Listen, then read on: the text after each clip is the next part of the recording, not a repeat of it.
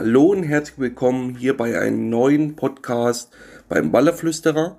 Ich freue mich, dass ihr wieder reinhört und heute haben wir wirklich mal auch für mich ein spannendes, sehr spannendes Thema. Alles rund um das Thema Guide. Ich habe die 3B-Fragen mir wieder aufgeschrieben und die wollen wir in diesem Podcast mal abhandeln. Wie wird man Guide? Was macht ein Guide? Und wie viel verdient ein Guide?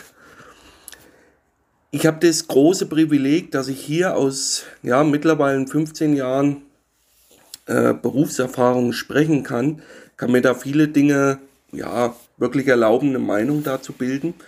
Und ich weiß es durch viele Gespräche, teilweise Anfragen über Social Media, E-Mail, wie auch immer, dass es für die meisten auf der einen Seite so ein Traumjob ist, für viele belächelt und für andere teilweise so unerreichbar, habe ich immer das Gefühl.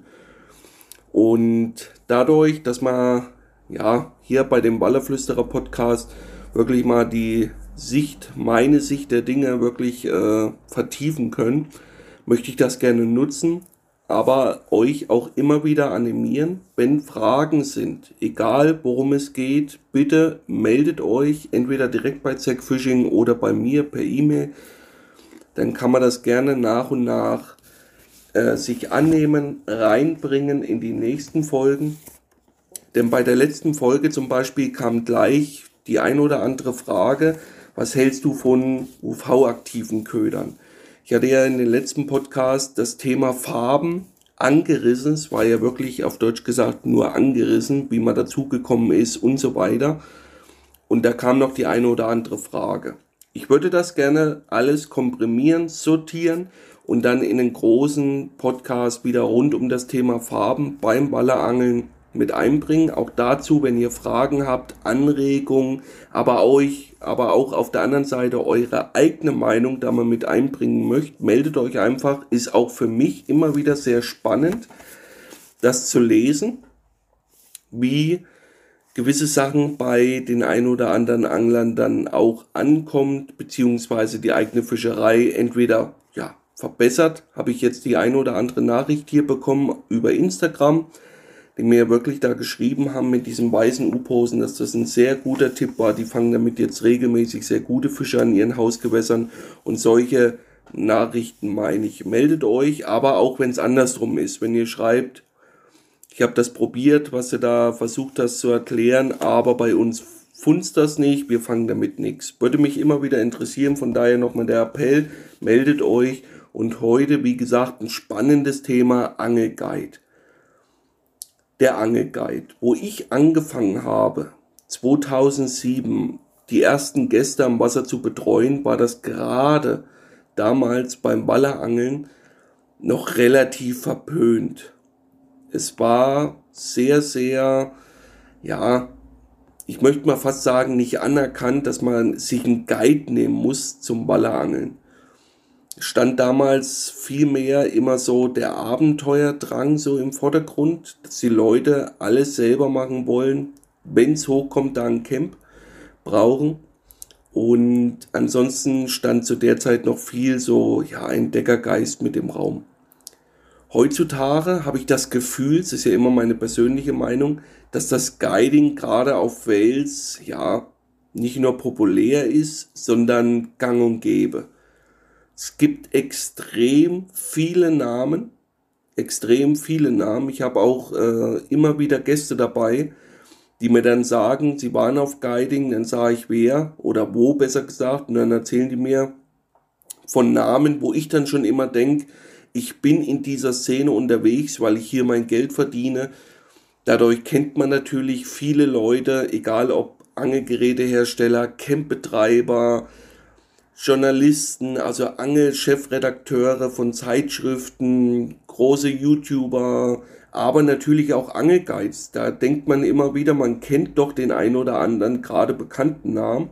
Und da kommen immer wieder Gäste, mit Leuten um die Ecke, die habe ich noch nie gehört. So, und dann frage ich mich natürlich immer, wie bekommen die Gäste? Aber das wollen wir dann erstmal so im späteren Verlauf des Podcasts weiter aufgreifen. Denn es war ja wirklich jetzt einleitend die Worte dazu, dass das heute ja bewusster wahrgenommen wird, wie noch in der Zeit, wo ich angefangen habe. Ich kann mich an einen sehr guten Post erinnern, weil ich mir diesen auch abgespeichert habe. Und zwar war das 2008 und damals war diese Social Media Welle von Facebook, aber auch Instagram, YouTube auch relativ klein noch. Und damals hat man äh, diese verschiedenen Portale genutzt und da gab es ein großes, was hier immer noch gibt, Swaller Forum, und hatte Touren beworben, dass man sich da einbuchen kann, was da dabei ist und so weiter. Und da kann ich mich an einen guten Post erinnern. Und das war dann halt so, dass darunter die Leute geschrieben haben, weil ich mir das gespeichert habe, kein Mensch auf der Welt wird bereit sein, 800 Euro für eine Woche im Schlamm sitzen auszugeben. Wo ich das natürlich gelesen habe, war das wie so ein Schlag ins Gesicht, denn diese Werbeanzeige kam nicht von mir, dennoch war ich unmittelbar mit beteiligt aus diese, auf diese Auswirkungen, was die Werbung da äh, veranstaltet hat oder gebracht hat. Und das war schon wie so ein Schlag ins Gesicht, weil man ja das immer wieder so angenommen hat, wie die Meinung der Welt, übertrieben gesagt, und dass man ja da mit wehendem Fahren untergeht. Und da kommen wir gleich zur ersten großen Frage, wie wird man denn Guide? Ich möchte mich auch hier bei diesem Podcast rein um das Thema Guiding in der Wallerszene beziehungsweise wir können dann noch einen kleinen Ausschweifer machen auf das Karpfenangeln. Aber nur in diesen Szenen bleiben Raubfisch, Thunfischguiding und so weiter. Das sind komplett andere Schuhe, auch wenn es natürlich Parallelen gibt. Aber hier in dieser Szene, da kenne ich mich doch einigermaßen aus und nur hier erlaube ich mir auch ein Urteil mehr bilden zu können. Und wie wird man nur Angelguide? ich bin, ja, wie die Jungfrau zum Kinde gekommen, so muss man es eigentlich sagen. Und damals war es halt relativ einfach. Ich war mit einem guten Freund viel angeln, durfte da mit, waren da viel am Grande Fiume Po unterwegs, wirklich ein paar schöne Fische jener Zeit gefangen. Und auf einmal war das halt so, dass Bekannte angefragt haben, ob sie nicht mal mit könnten. So ging das eigentlich los. Und wir hatten zu jener Zeit wirklich einen sehr guten Draht zu diesem Campbetreiber, wo wir in jener Zeit viel unterwegs waren.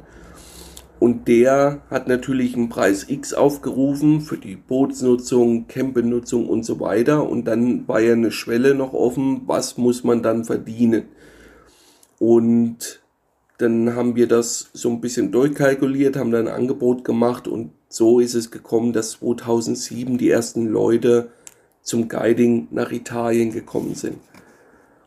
Hier muss man immer wieder ganz klar sagen, es war zu jener Zeit nie geplant, das hauptberuflich zu machen, sondern eigentlich nur, um sich zukünftige Trips zu finanzieren. Und zu jener Zeit war das halt wirklich gut, weil wenn man zwei Wochen unterwegs war, konnte man eine Woche privat angeln, die zweite Woche mit Gästen einplanen und hatte dadurch im Prinzip zwei Wochen, ich sag mal gerne, kostenlos geangelt, weil man seine Fahrtkosten, Camp-Aufenthalt, Bootsbenzin, Angelkarte wieder drinne hatte. So kam das eigentlich, dass man das, ja, ein bisschen beworben hat. Äh, die Fänge haben sich rumgesprochen. Wie gesagt, diese Szene, in der wir da unterwegs waren, möchte ich gerne sagen, war kleiner wie heute. Zumindest habe ich so das Gefühl. Ein bisschen kompakter auch untereinander. Und so ist es halt gekommen, dass man auf einmal Leute auf seinem Boot oder damals ja noch Leihboote begrüßt hat und mit diesen rausgegangen ist zum Fischen. Heutzutage für viele Leute, die das wirklich reizt Guide zu werden, ist natürlich die große Frage, wie wird man denn Angelguide? Und ich glaube, heute, also gerade heutzutage, glaube ich, ist es leichter denn je, wenn man diesen Traum hat, diesen zu folgen und das auch zu werden. Und es gibt ganz viele Campbetreiber, erstmal egal, ob die in Spanien sitzen oder in Italien, die wirklich händeringend gute Leute suchen für die Kundenbetreuung. Und wie gesagt, für diejenigen, die da diesen Traum hegen, ist es gerade, wenn sie viel unterwegs sind, eigentlich irgendwann wie so ein logischer Schritt, dass man das dann vertieft und auch dort bleibt. Ich kenne den einen oder anderen wirklich guten Gast, beziehungsweise Campgast, der so oft da war, dass das nur eine Frage der Zeit war, bis der irgendwann dort, ja, ich sag mal, fest angefangen hat in diesem Camp.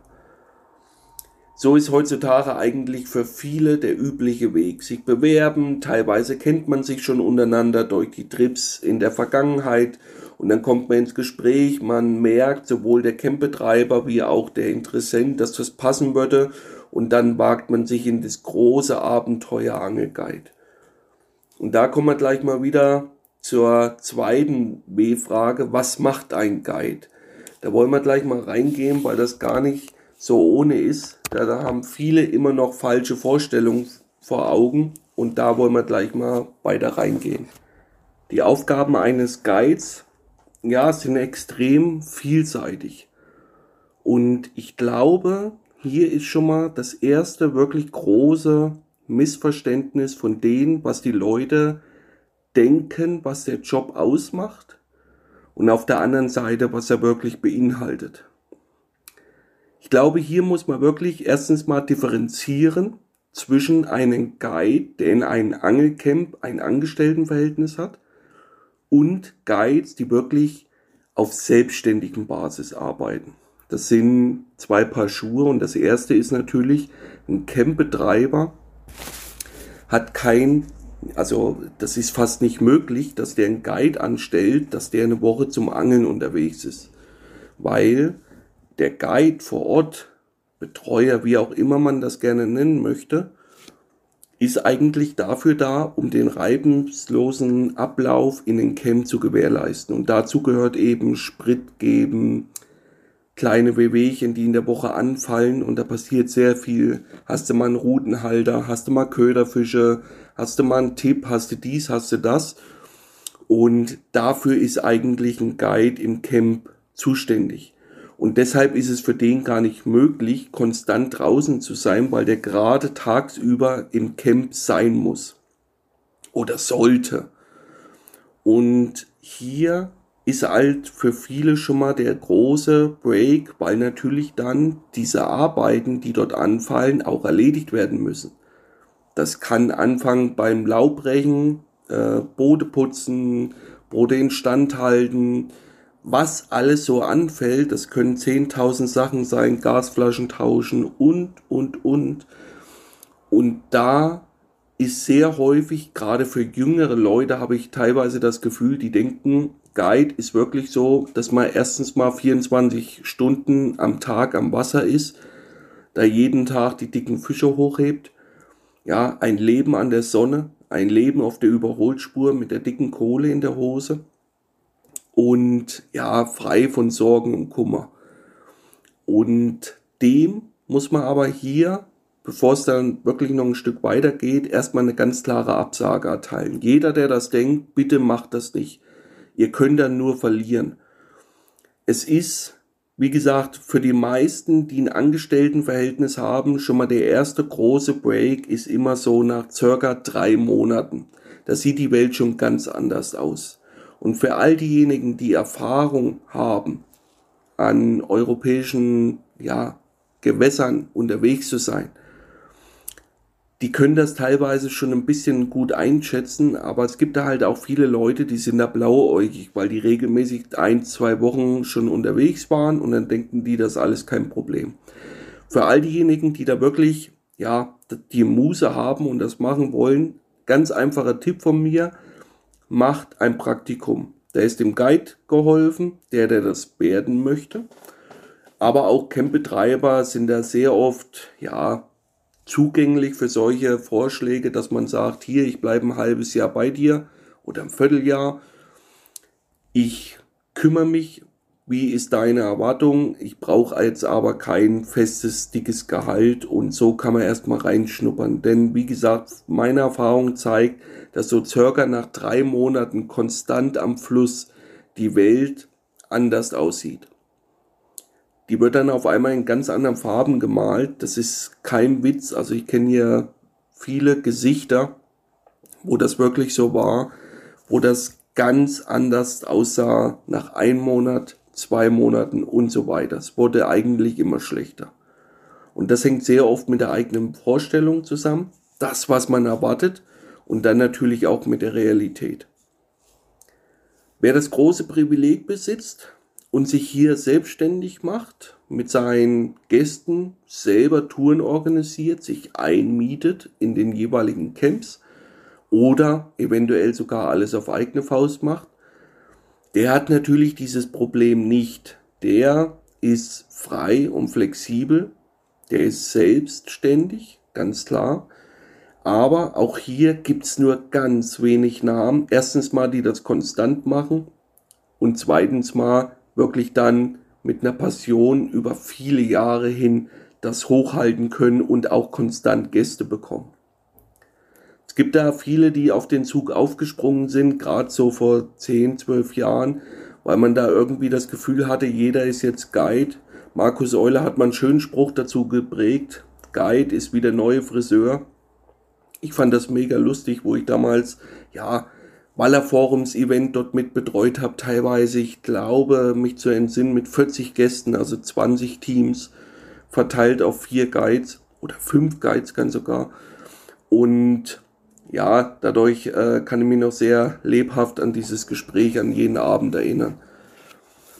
Und wie gesagt, derjenige, der dieses Privileg besitzt, der arbeitet natürlich anders. Der ist dann konstant am Wasser mit seinen Gästen. Der macht nur die Fischerei.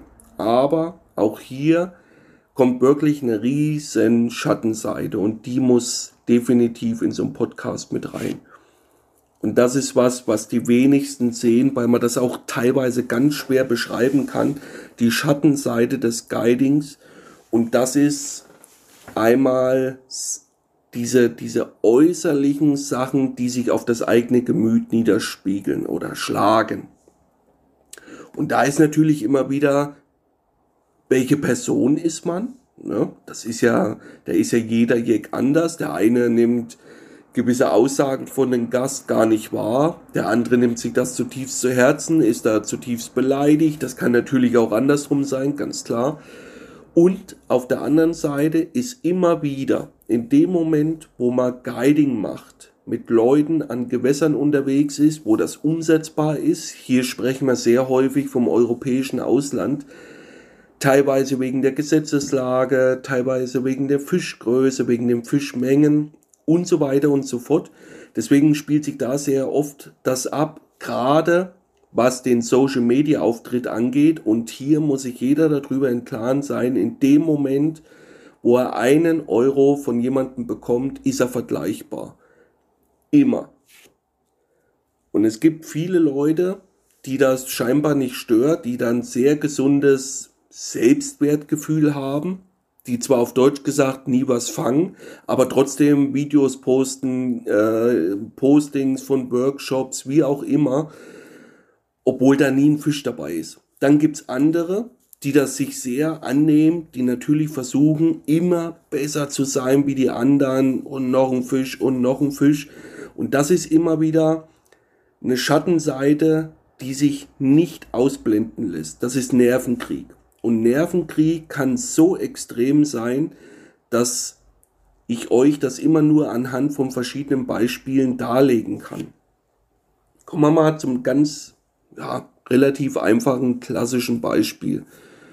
Was häufiger passiert, das, äh, wie gesagt, das passiert nie, weil Gäste ankommen und wollen ein ja, ich sag mal, ärgern. Nein, im Gegenteil, aber das passiert sehr häufig. Man empfängt eine Gruppe, geht da raus, macht einen Plan und sieht heutzutage durch gefühlte 5000 verschiedene Apps, dass das Wetter sich ändern wird, dass dies passiert, dass das passiert.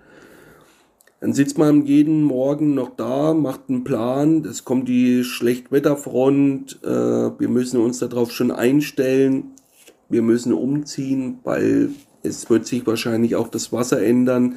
Das ist natürlich dann immer die Erfahrung, die dann sehr oft aus solchen Gedankengängen herausspielt. Und da macht man das und die Gäste ziehen auch noch Vollgas mit. Und spätestens aber dann, wenn solche Schlechtwetterperioden auch Einzug gehalten haben, man, ja, irgendwann ist alles nass, irgendwann steht man konstant im knietiefen Schlamm, alles klamm. Spätestens dann ist halt die, ja, diese Bereitschaft zu moven, nochmal Aktionen zu machen, die Routen eventuell nachts nochmal wegzunehmen, umsetzen und so weiter, bei vielen dann schon gehen null. Nicht bei allen, ganz klar, aber das sind halt dann so Sachen. Dann spricht man mit seinen Jungs und sagt, hier, wir müssen hier weg, eventuell weil das Wasser steigt, wie auch immer. So, und wenn man dann halt auf äh, Gäste da trifft, ja, und, oh, und wir sind jetzt aber so durch und wir müssen erstmal ins Camp und wir müssen dies und wir müssen das, dann blockiert einen das selber als Guide, wenn man das macht, um Fisch wirklich zu fangen. Es gibt natürlich auch ganz viele andere Guides, die arbeiten dann halt so, getreu dem Motto, jetzt habe ich den Euro in der Hand, jetzt setze ich die irgendwo hin und hole die nach einer Woche wieder ab, egal ob die was gefangen haben oder nicht. Das ist aber auf der Dauer gesehen, wie lang so ein Geschäft Bestand hält, meistens die Art und Weise, wie man am schnellsten wieder in der Versenkung verschwindet derjenige, der konstant Aktion macht, der wird auch konstant seine Gäste bekommen. Aber wie gesagt, dieser Nervenkrieg, wenn man dann halt solche Phasen hat, der kann einen dann schon zusetzen. Der Gast möchte das eine, dann ist aber noch eine andere Person dabei, der möchte das andere. Wie geht man damit um? Wie geht man mit Verlusten um? Das ist auch sehr häufig äh, ein Problem wenn man wirklich alles in seiner Macht Stehende tut, um eventuell einen Fisch rauszubekommen, der in ein Hindernis gelaufen ist und so weiter, habe ich schon mehr wie einmal gehabt, dass ich den Fisch mit dem Anker wieder hochgeholt habe, hinter dem Hindernis, und wo ich ihn abschneiden wollte, hat mich der Gast angeschrien, nein, das ist mein Fisch. So, und dann wird es auch relativ schnell, ich bin da sehr ungehalten, meine persönliche äh, Mentalität ist dann halt so, dass ich mir in solchen Phasen nichts sagen lasse. Da gilt ganz klar, das ist mein Boot und mein Wort hat da gesetzt. Das schlägt bei sehr vielen auf, ja, wirklich, ja, Frustration. Und das ist halt ein ganz großes Problem, dass man so einen Job ja nicht sehen kann wie jemand, der ein Hotelzimmer vermietet oder sonst irgendwas, wo alles perfekt sein muss. Beim Guiding kann nicht alles perfekt sein, allein schon durch die vielen verschiedenen Mentalitäten. Und im Laufe der Woche lernt man jede Mentalität kennen. Die ersten Tage sind ja immer das Kennenlernen, das so annähern, wo jeder von seiner persönlichen ja, Mentalität ein Stück weit auch abweicht. Das kann sein, der eine ist extremer Morgenmuffel, der andere steht aber frühs vorm Hellwerden auf. Und dadurch, dass man sich aber noch neu ist, beschnuppert, macht der natürlich erstmal frühst keine Aktion. Aber es kann natürlich auch anders sein, dass der andere dann frühst erstmal anfängt, da Kaffee zu kochen, äh, seine Sachen durchputzt und so weiter. Alles schon mehr wie einmal passiert. Und der andere fühlt sich dann natürlich auf den Schlips getreten. Wenn man dann was sagt, ist der andere natürlich zutiefst beleidigt, was und äh, Schwein und das äh, mache ich ja nicht wegen dir und das glaube ich ja so oft dass das wirklich so ist. Aber hier sieht man immer wieder, was wirklich bei diesem Job so schwierig ist und das ist dieses Zwischenmenschliche dauerhaft oben zu halten. Und dauerhaft oben zu halten heißt halt, man bildet im Wochenverlauf eine Gruppe und diese Gruppe kann nur funktionieren, wenn jeder sein Platz kennt, beziehungsweise sein Ziel. Ich habe ganz viele Leute dabei, die so in den Tag leben und dann, ja, ja, und wir haben ja noch Zeit, dann am nächsten Tag, wir müssten was machen, ja, ja, und wir haben ja noch Zeit, wir haben immer noch Zeit. Und spätestens dann ab Mittwoch fällt einem dann oft, dass man keine Zeit mehr hat und dann dreht sich sehr schlecht, äh, sehr schnell das Blatt. Ja, aber das nächste Mal wird's besser. Diesmal hat man Pech mit dem Mond, Pech mit dem Wasserstand, Pech mit unseren Plätzen, dass die besetzt waren, mit Köderfischen, was auch immer. Der Mensch ist da prädestiniert dafür, sich selber so die Taschen voll zu lügen. Lag immer an anderen Dingen, nie an einen selber. Und dieser Job dann als Guide, diese wirkliche Beruf, Leute an Fisch zu bringen, das ist immer wieder das, was ich sehr gerne sage. Das ist so undankbar teilweise. Und auch hier habe ich immer wieder ein klassisches Beispiel dafür. Ich organisiere mir jemanden, der mir die Fliesen legen soll. Man guckt sich das zusammen an, macht Pläne, man kauft zusammen eventuell das Material. Dann hat er das Bad gefliest, wie auch immer, und dann kommt man und sagt, ja, es war soweit okay, aber menschlich war das ja komplett die Katastrophe und macht den dann auf Deutsch gesagt noch blöd an. Dann wird der Fliesenleger natürlich sagen, was hat das mit mir zu tun? Ich werde dafür bezahlt, dass du hier deine Fliesen drin hast. Und das ist beim Guide eben auch so. Das Problem daran ist aber auch wieder gleich ein neues. Und da seht ihr, wie sehr sich diese Spirale, ja, wirklich immer schneller drehen kann, dieses Hamsterrad.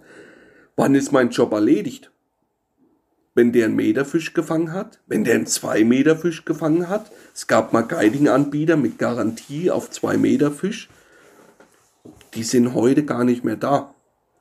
Das war wie so ein Strohfeuer, um Kunden zu werben, dass jeder, der einen 2 Meter Fisch fängt, ja, also garantiert ist. Und wenn er das nicht schafft, kriegt er sein Geld zurück dass hier schon Erwartungen geweckt wurden in der Situation mit dieser Werbekampagne, sollte jedem klar sein. Deswegen war das auch so ein Strohfeuer. Aber ihr merkt, wie schnell sich so ein Rad drehen kann. Wann ist mein Job erledigt, wenn der einen Meterfisch gefangen hat oder einen 2 Meter Fisch? Und das ist dieser ganz, ganz schmale Grad und das gibt's halt bei vielen anderen Jobs nicht. Da gibt es eine ganz klare Aussage, das ist deine, dein Job. Du bist Kfz-Mechaniker, das Auto ist kaputt, stell dir einer hin, hat eine Frustration, du baust das, sagst hier, ich krieg die Stunde 60 Euro, dann holt er das nach einem Tag wieder ab, fährt, du, du kriegst deine Kohle und der Typ ist zufrieden, hat zwar relativ viel Geld da gelassen, aber dafür wird's dir ja bezahlt, dass das Ding dann wieder fährt.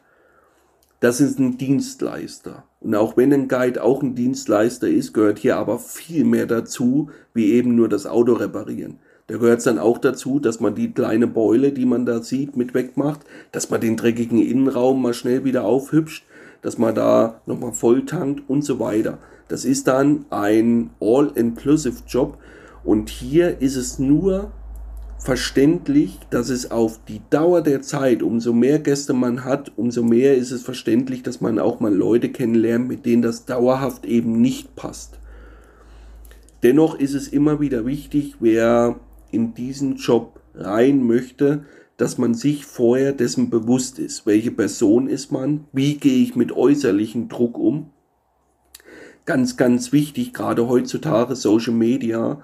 Ich habe schon mehr wie einmal Routen gesetzt, wo ich einen Gast auf dem Schlauchboot habe, der Social Media in der Zeit konsumiert und mir auf einmal sagt, boah, die drillen schon wieder und zeigt mir dann ein Handy. Und dann schaue ich so da drauf und dann sage ich, der war doch aber letzte Woche am Fluss. Und das, das sind dann halt immer wieder so Sachen. Das ist mein Wissen. Ich weiß, dass das dann zeitversetzt gepostet wurde, damit man konstant im Gespräch bleibt.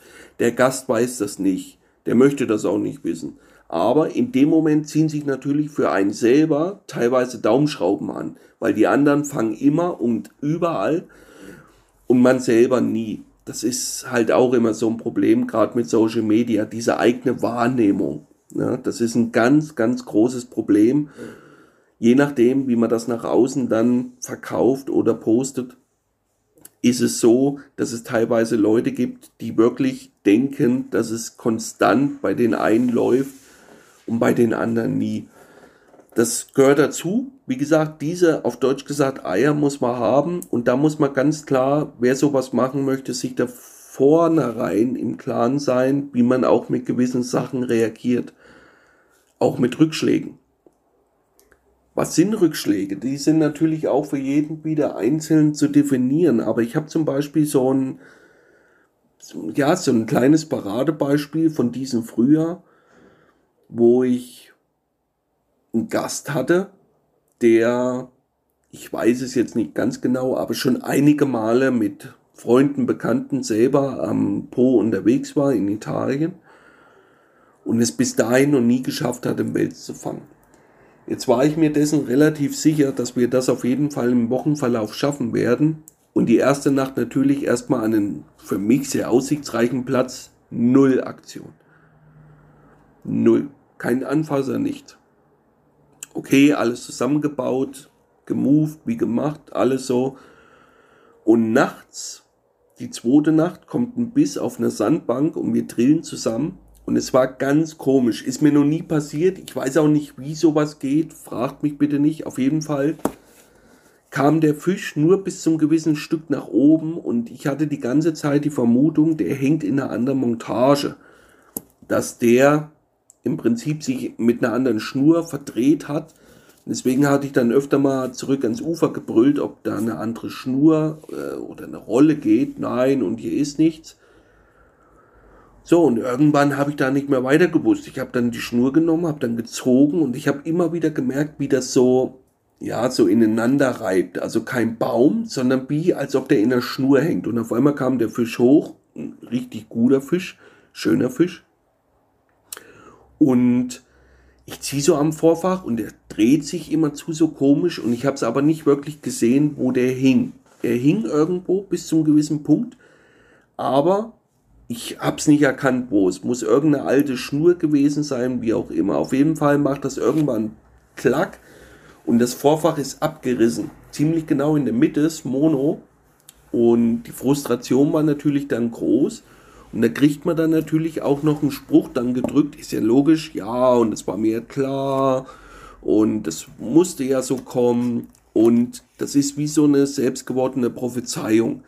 Wenn ich mir das natürlich einrede, dass ich so der Pechprinz da bin, dann wird das auch irgendwann passieren, das ist ja ganz klar. Und sowas wie da ist mir auch noch nie passiert, weil wenn ein Fisch abreißt, merkt man ja meistens Hindernis, wie auch immer.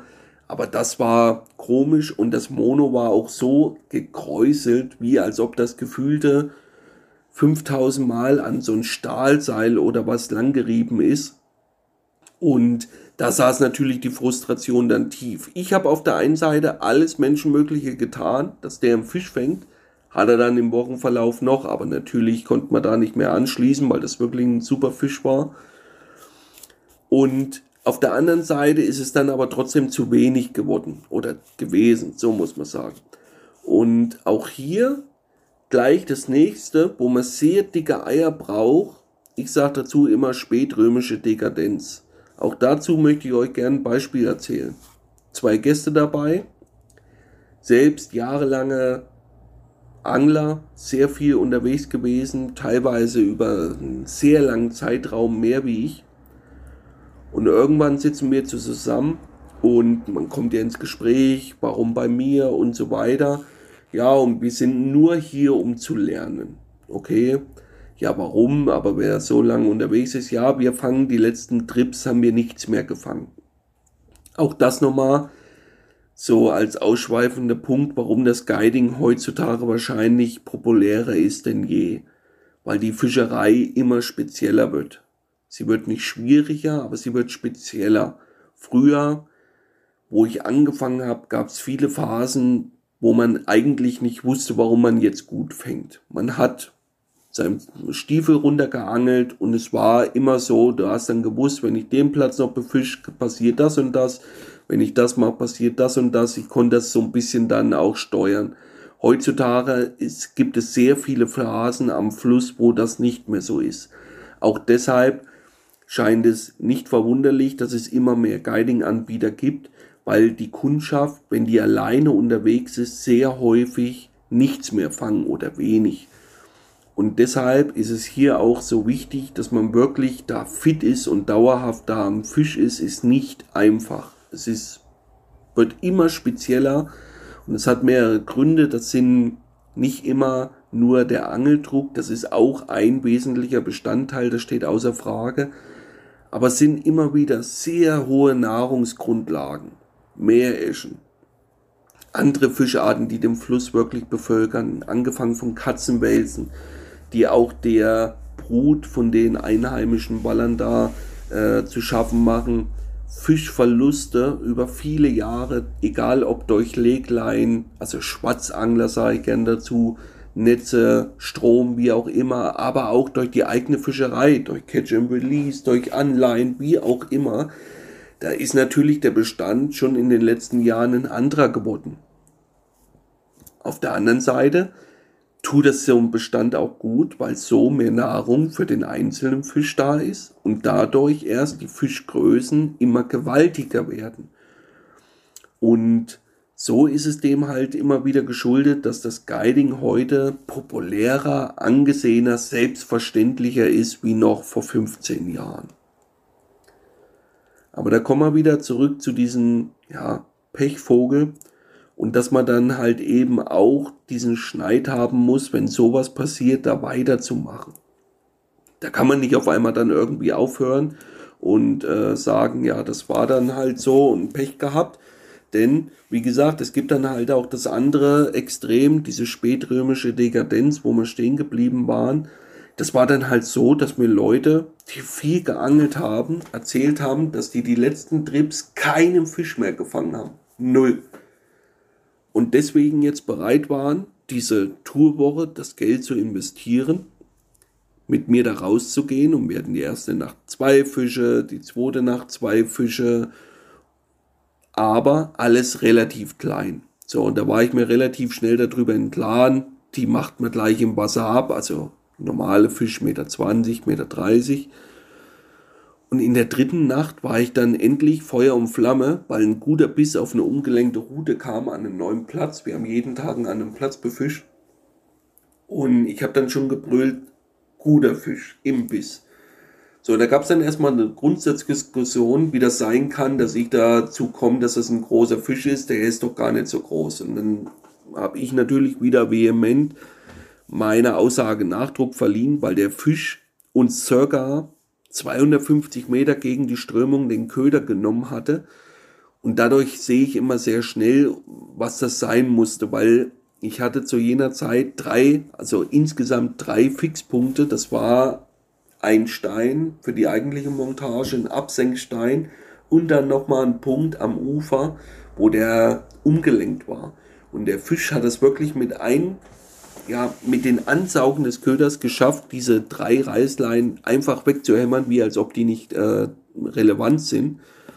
Und all diejenigen unter euch, die viel Routen legen und so und das auch mal selber mitgemacht haben, die können mir bestätigen, was ihr für einen Druck braucht, um das abzureißen all diejenigen, die mir da nicht folgen können, nehmt einfach mal eine Route und versucht mit einem Anschlag auf 250 Meter nur an der Boje das abzureißen. Ihr werdet euch wundern, wie schwer das ist. Viele werden sich da wundern, wie viel Druck ihr braucht, ehe das da oben abreißt. Gerade mit einer 40-45er Reißleine, Monophil.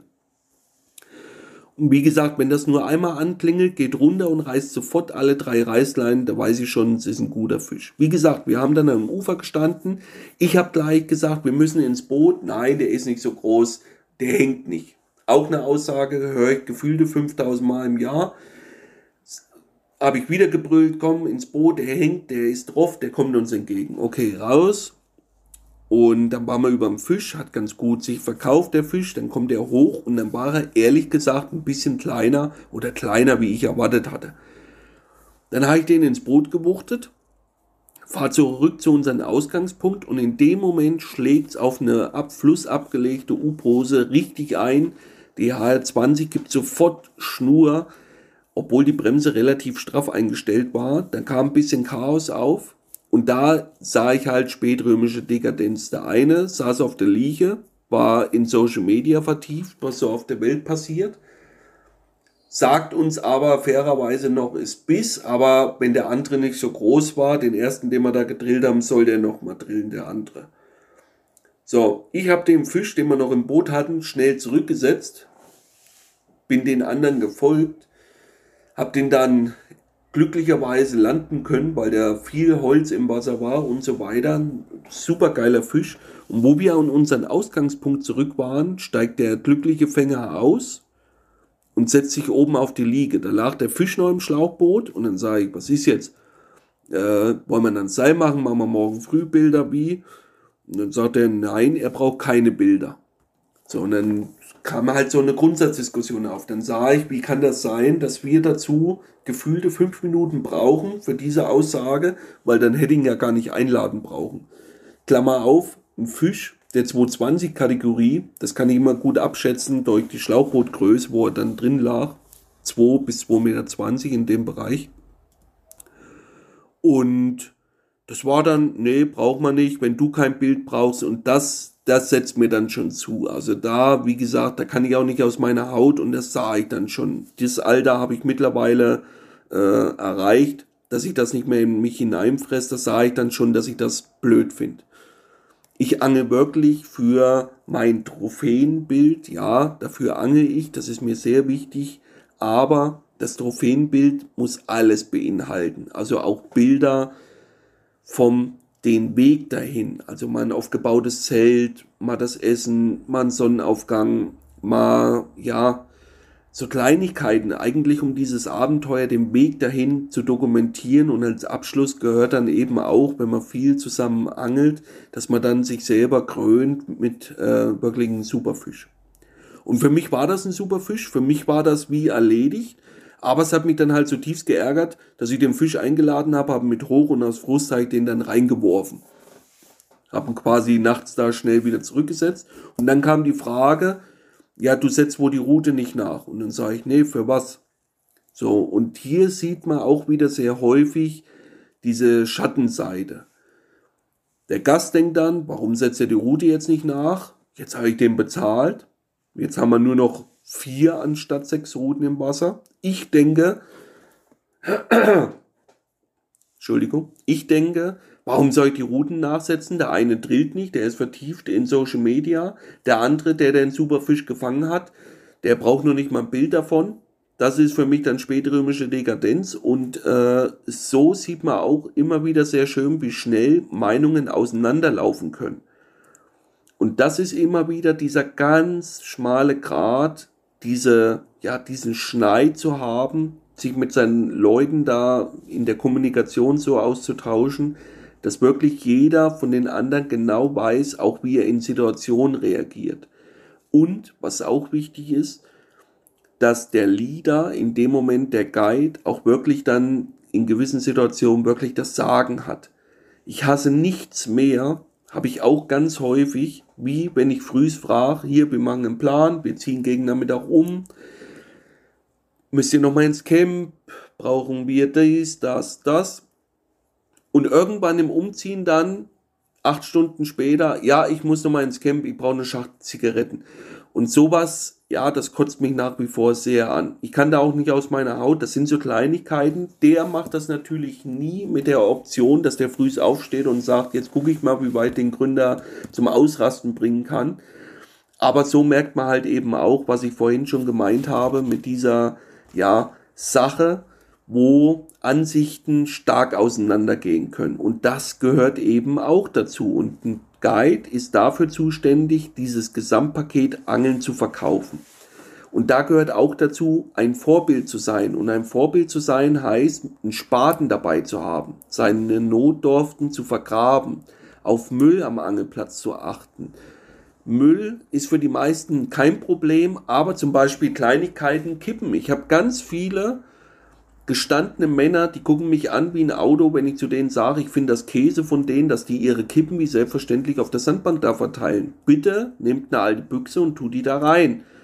So, und je nachdem, was das für Leute sind, fühlen die sich teilweise persönlich angegriffen, aber in dem Moment, mir ist das scheißegal, wer da vor mir steht, ich möchte, dass da Ordnung drin ist.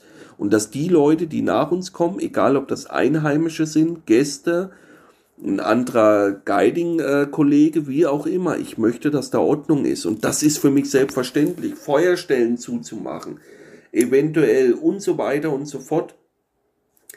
Das sind alles so Sachen, die da mit reinspielen. Und das ist mir immer wieder wichtig, aber auch hierzu, was dabei auch wichtig ist, das muss man immer wieder fairerweise sagen, wie gesagt, da gibt es kein Handbuch, was man aufschlägt und sagt, ja, das sind die Jobs oder die, die Anforderungen eines Guides, das sind seine Tätigkeiten und dann bekommt man Betrag X, das gibt es hier nicht. Da ist immer ganz viel individuell gestrickte Verhaltensmuster da dabei und es gibt sogar Länder, wo das verboten ist, Ausländern das zu machen. Es hat meistens was damit zu tun, äh, ein gewisser Nationalstolz, um das Geld auch wirklich im eigenen Land dazu lassen.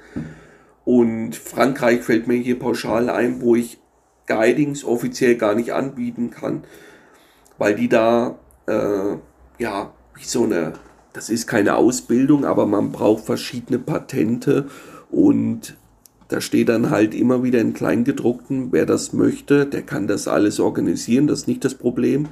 Aber der braucht auch einen Wohnsitz dort. Und das sind dann halt so Sachen, wo ein sehr oft oder sehr schnell die Hände gebunden sind. In vielen anderen Ländern ist dem nicht der Fall. Und da kommen wir jetzt mal zu einer ganz interessanten und vielleicht auch für euch sehr spannenden Frage, was verdient ein Guide? Und wir sind hier schon darauf eingegangen, dass die meisten Guides, auf Deutsch gesagt, der gute Geist im Camp sind, der Hausmeister, derjenige, der sich um das Laub kümmert, der die Boote in Schuss hält, wie auch immer, der bekommt sehr häufig einen Betrag X, was vorher mit dem jeweiligen Campchef ausgemacht ist und fertig. Ich habe bisher nur ganz wenig Reiseanbieter getroffen, die ihren Guides wirklich ein Arbeitsverhältnis gegeben haben, wie wir es aus dem deutschsprachigen Raum auch kennen.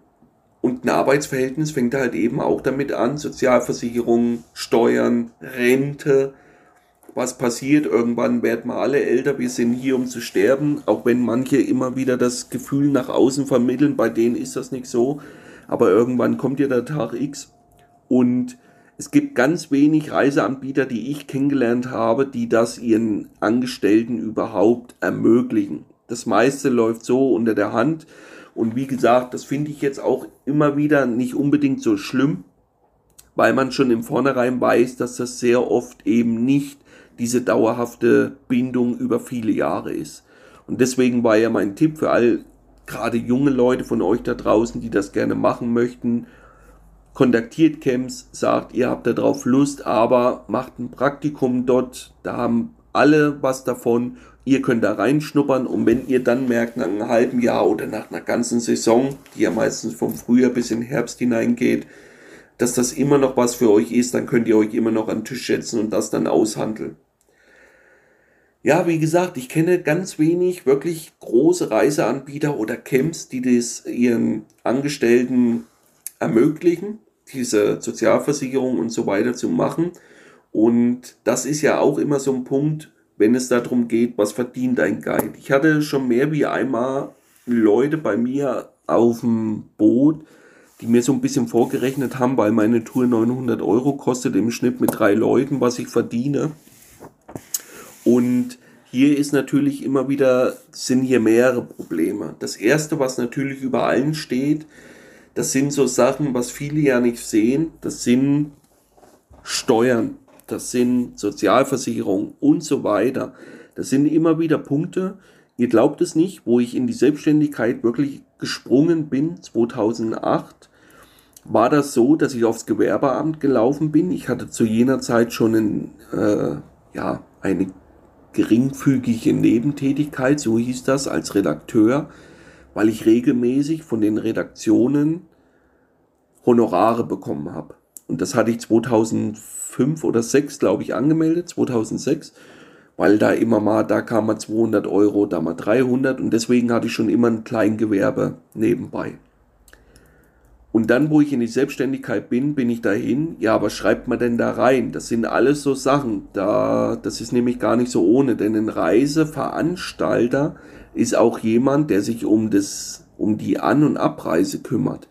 Und das ist ein riesengroßes Problem, allein schon rechtlich. Denn wer so ein Fuhrunternehmen hat, der wird mir das bestätigen können, dass es da gerade in Deutschland gefühlte 5000 Auflagen gibt mit Versicherungsschutz und so weiter und so fort. Das ist alles gar nicht so ohne. Deswegen war das dann relativ schnell vom Tisch. So, und wenn man dann im Thüringer Wald auf dem Gewerbeamt sitzt und sagt, ich will mit Leuten angeln gehen, dann können sich viele von euch da draußen vorstellen, wie einen die Leute da angeschaut haben auf den jeweiligen Ämtern. Und es war, wie gesagt, schon ein kleiner, ja, eine kleine Bereicherung, diese ganzen Amtsgänge, bis ich das dann alles eingetragen hatte, mein Gewerbeschein hatte und so weiter. Und dann kam gleich das nächste und auch wirklich ein großes Highlight, wie und wo wird was versteuert. Das ist nämlich auch, das sind alles so Punkte, auch wenn in diesem Job nach wie vor immer wieder so für viele dieses, ja, äh, Schwarzmarkt oder wie möchte man dazu sagen, äh, für viele scheint das ja utopisch, dass man da wirklich Rechnungen kriegt und so weiter und so fort. Aber im Endeffekt sind wir halt alle in Deutschland äh, Gewerbetreibende und müssen auch da unseren Teil zu der Gesellschaft beitragen. Und das heißt natürlich, dass ich auf meinen Job, wo ich Geld mit verdiene, Steuern bezahle. So, und das war in der Anmeldungsphase gar nicht so einfach. Wo wird was versteuert? In dem Land, wo man die Leistung erbringt, in dem Land, wo die Rechnung geschrieben wird, wo der Geschäftssitz ist und so weiter und so fort. Ich hatte schon immer hier diesen Trieb, dass ich da Sicherheit haben möchte. Sicherheit heißt, dass ich hier nicht, also mich persönlich nach hinten absichern will.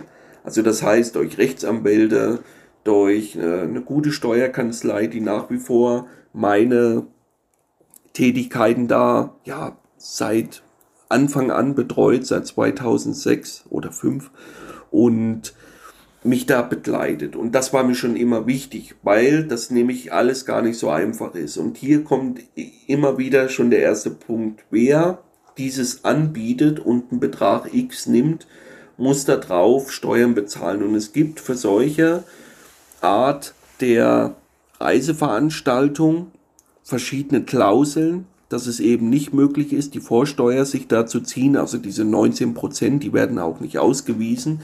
Dennoch werden sie abgeführt. Also bei mir ist es relativ einfach. In dem Moment, wo eine Rechnung rausgeht, bezahle ich 180 Euro Steuern.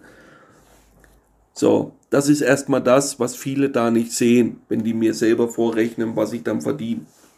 Das andere ist natürlich dann immer, was wirklich ein Riesenbaustein ist, sind Sozialversicherungen. Das kann äh, den einen oder anderen wirklich wie ein Blitz treffen, wenn einem dann mal vorgerechnet wird, was alleine Haftpflicht für ein Geschäft kosten kann.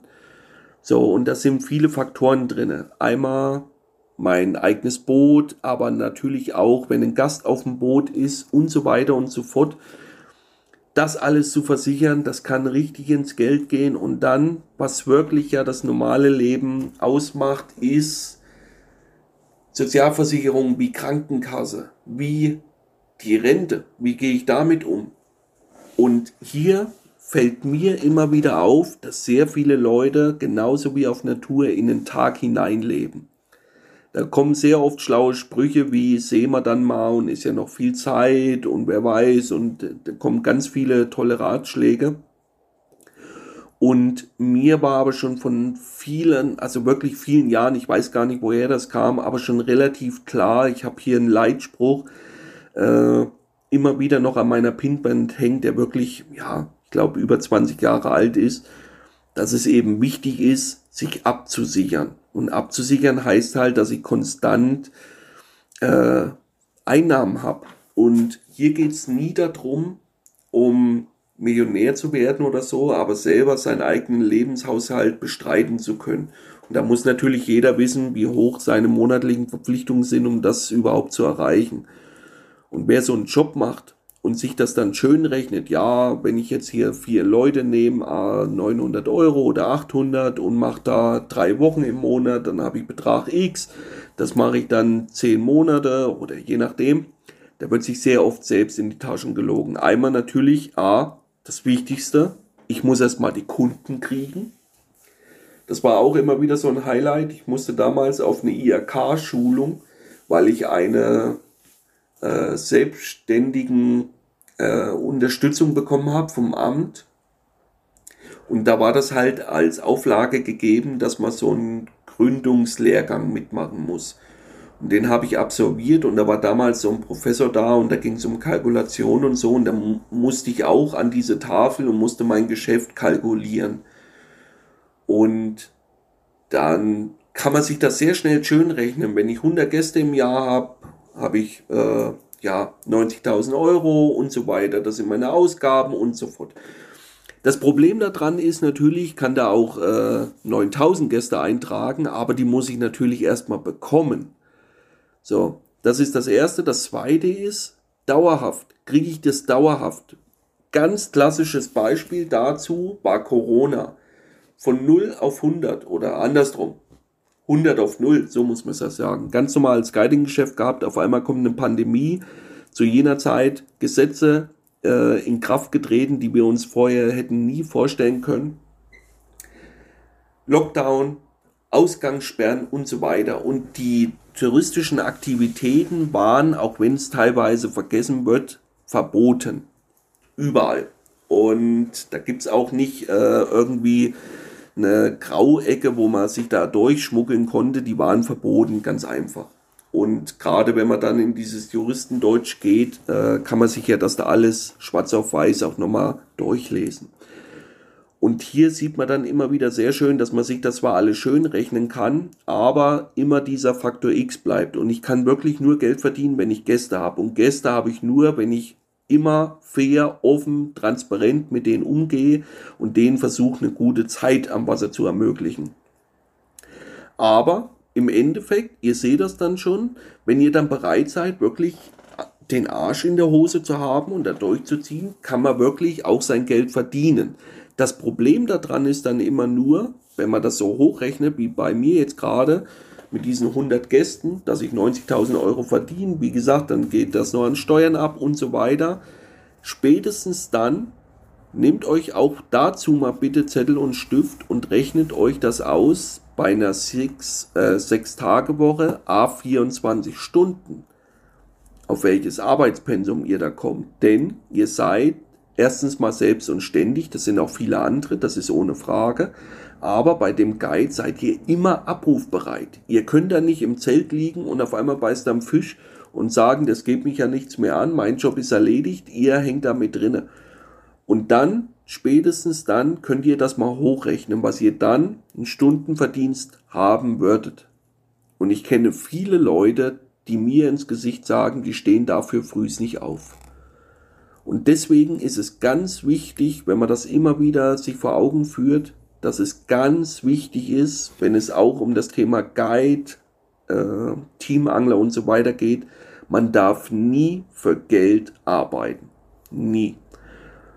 Und dieses Zitat kommt nicht von mir, sondern von Henry Ford, der hat das schon ja, 1900 geprägt und die Kernaussage stimmt. Denn ihr folgt eurer eigenen Antrieb, eurer Intuition, eurer Leidenschaft. Und umso leidenschaftlicher ihr das macht, eben den Leuten sagt, wir sind hier, um Fisch zu fangen, aber nicht um einen schönen Urlaub zu haben, Spätestens dann werdet ihr auch Leute finden, die dem folgen. Ihr werdet natürlich auch da auf Widerstand, ganz klar, aber so baut sich eben was auf, weil Leute den Leuten gerne folgen, die einer Vision haben. Und Vision kann nie Geld sein. Das ist nun mal so. Ich mache nie was für Geld. Die meisten verwechseln das sehr oft wenn es äh, und mauscheln dann so und denken, die tricksen einen da aus. Aber dem ist nun mal nicht so. Und umso mehr ich mache und umso länger ich im Geschäftsleben unterwegs bin, umso mehr fällt mir das auf.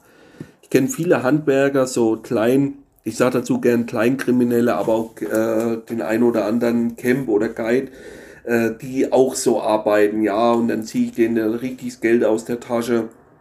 Da kommt da nochmal ein Fuffi extra und da dies und da das irgendwann kommt das alles zurück. Und sei es durch das Ausbleiben der Gäste, sei es durch äh, ja, Ärger mit dem Finanzamt, wie auch immer. Das sind alles so Sachen, dass man ganz viele Fronten hat, an denen es zu kämpfen gilt. Und kämpfen nicht immer mit irgendwelchen sinnlosen Parolen, sondern wirklich vorbereitet mit Argumenten. Das ist ja immer wieder, was in unserer heutigen Zeit leider verloren gegangen ist. Da kommt dann eher die Kelle raus, wie anstatt man da mit Argumenten versucht, gewisse Sachen beizulegen. Und ihr könnt in diesem Business Geld verdienen, gerade für Leute, die da clever sind. Das steht für mich außer Frage.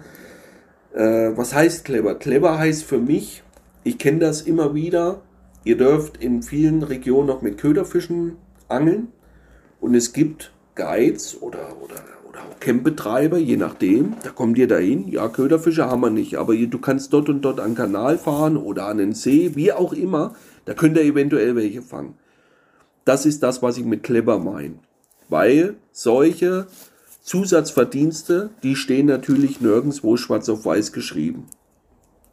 Das kann jeder von sich aus machen und dementsprechend auch sein Opulus dazu verdienen. Denn wenn ich eh vor Ort bin und diesen Schneid halt habe, mich bei Gefühlen, je nach äußeren Bedingungen, 40 Grad da ans Wasser zu setzen, damit ich Köder habe und gehe dann halt abends in so einem Camp durch und sage, wie, ihr braucht noch dies, ihr braucht das, ah, ich habe noch was.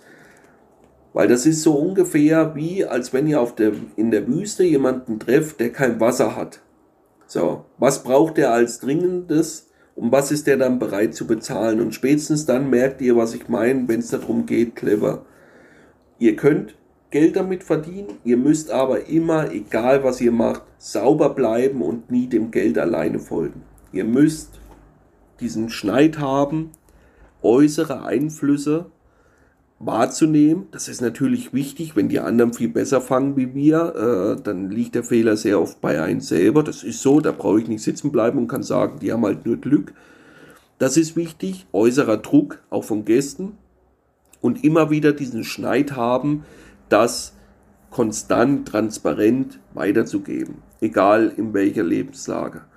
Und ihr merkt es, es ist ein Thema, was ja extrem groß ist. Und ich hoffe, dass es mir gelungen ist, viele Themen anzuschneiden, vielleicht den einen oder anderen auch ein Stück weit eine Illusion geraubt zu haben, auf der anderen Seite vielleicht auch Leuten Mut gemacht zu haben, die da selber unsicher waren.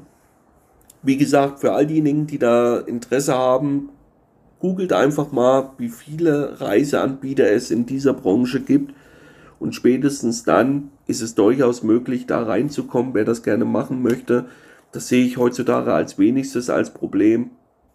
Aber wie gesagt, unterhaltet euch, was sind dann eure Aufgaben und so weiter und so fort. Oder mein bester Rat, gerade für junge Leute, Praktikum machen, mal ein halbes Jahr konstant am Wasser sein, dann sieht die Welt für die meisten ganz anders aus und so weiter. Für all diejenigen, die da mehr wissen möchten, beziehungsweise auch Fragen haben zu Camps oder was, kein Problem, schreibt mich einfach an. Dafür bin ich ja da, dass ich das immer wieder, erstens mal aus meiner Sicht, auch immer wieder wichtig, das nochmal zu betonen, aus meiner Sicht äh, transparent euch darlege. Und falls da Fragen sind, einfach melden. Ansonsten würde ich sagen, wir hören uns hier wieder beim nächsten Wallerflüsterer Podcast. Ich sage danke fürs Zuhören. Alles Gute, euer Benny. Ciao.